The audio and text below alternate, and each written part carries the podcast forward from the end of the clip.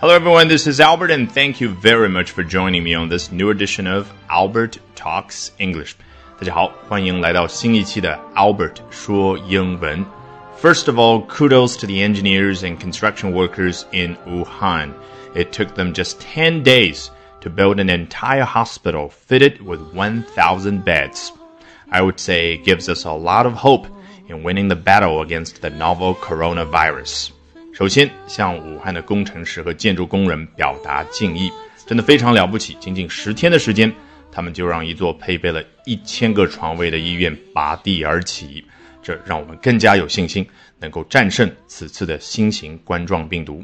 别忘了，本节目的完整版在我的微信公众号 Albert 英语研习社。好，今天我们首先来看一下 The New York Times 纽约时报是怎么说这件事的。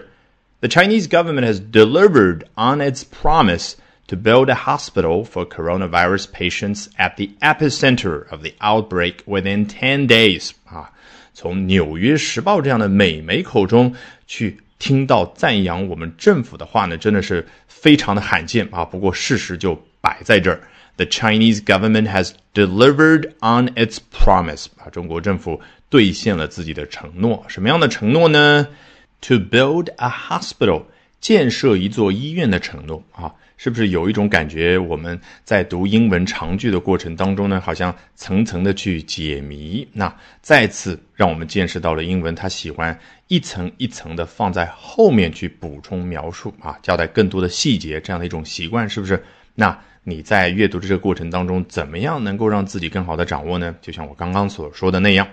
The Chinese government has delivered on its promise.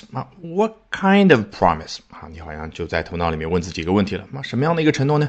To build a hospital. 哦，For what kind of patients? 那下面一个问题就是，哎，为什么样的患者建设的这样的一座医院呢？ 后面作者交代了，For coronavirus patients，就好像你去提问，作者帮你去解答。那他的答案就是为了。冠状病毒的患者，这个 coronavirus，我们来复习一遍。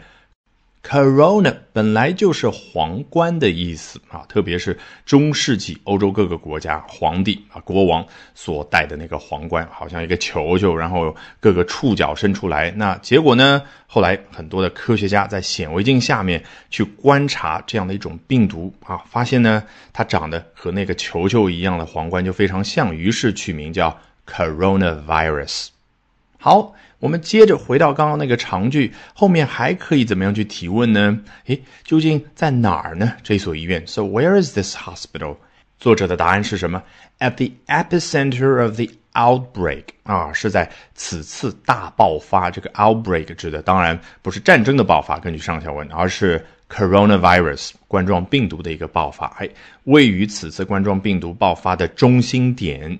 At the epicenter，那我们再复习一下 epi，e p i 这个词根表示什么？表示作用于的感觉，对不对？所以呢，我们听到关于地震的新闻的时候，先是有什么震源啊？位于比如说成都市中心以西四十公里处，地下三十公里的那个地方，那叫震源。那它投射到地面对应的那个点呢，就叫 epicenter。你看，好像是地震波作用到了。那个表面那个地方叫 epicenter。那我们回顾一下这一次所说的疫情对应的那个英文词叫什么？epidemic，e p i，哎，开头是同一个词根，然后下面是 d e m i c，demic，来自于 demos，d e m o s 那个词根表示什么？表示人民，表示大众。那作用于大众，作用于很大一群人的那个疾病。它不就是 epidemic？那我们中文有各种各样的翻译，流行病也好，或者说疫情也好，表达的都是同一个概念。好，回到刚刚那句话，在交代完地点之后，作者不忘交代一下时间，within ten days 啊，要在十天之内完成建设这一座医院。来看下一句。About 1,400 military medics will begin working at the hospital in Wuhan on Monday, according to state news media. 好，你可能已经注意到了开头这个一千四百这样的一个数字，我念成 fourteen hundred 啊，直译成中文叫十四百。我们听了觉得很别扭，因为中文是从一百顶多数到九百，到了第十百的时候就变成一千了。那英文当然也可以在这里说 about one thousand and four hundred military medics，但是啊，我观察下来，更加频繁听到的是 fourteen hundred 这个版本啊。如果是一千六呢，sixteen hundred。好，原因其实非常简单，你想想。Fourteen hundred, sixteen hundred，说的再快一点，fourteen hundred, sixteen hundred，啊，感觉也不是那么费力。但是呢，你如果说 one thousand and four hundred，你要读的非常溜，你也会觉得它更加的费力一点。好，关于医生，我们接触的最多的是 doctor 这个词，对不对？但是这儿出现的是 medic 啊，原因是什么？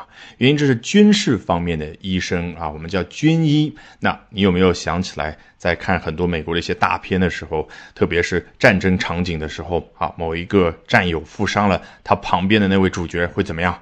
大叫一声 medic，然后呢，军医就赶紧到现场。而且，如果你稍微回忆一下电影里面那些画面，你会想起来，这些军医通常都会佩戴红十字的袖套。好，about fourteen hundred military medics will begin working at the hospital in Wuhan on Monday。啊，非常简单，在周一的时候呢，差不多一千四百名军医就会正式的在这个武汉的医院去开始工作了。According to state news media，啊，这当然是来自于国家新闻媒体，也就是官媒的消息。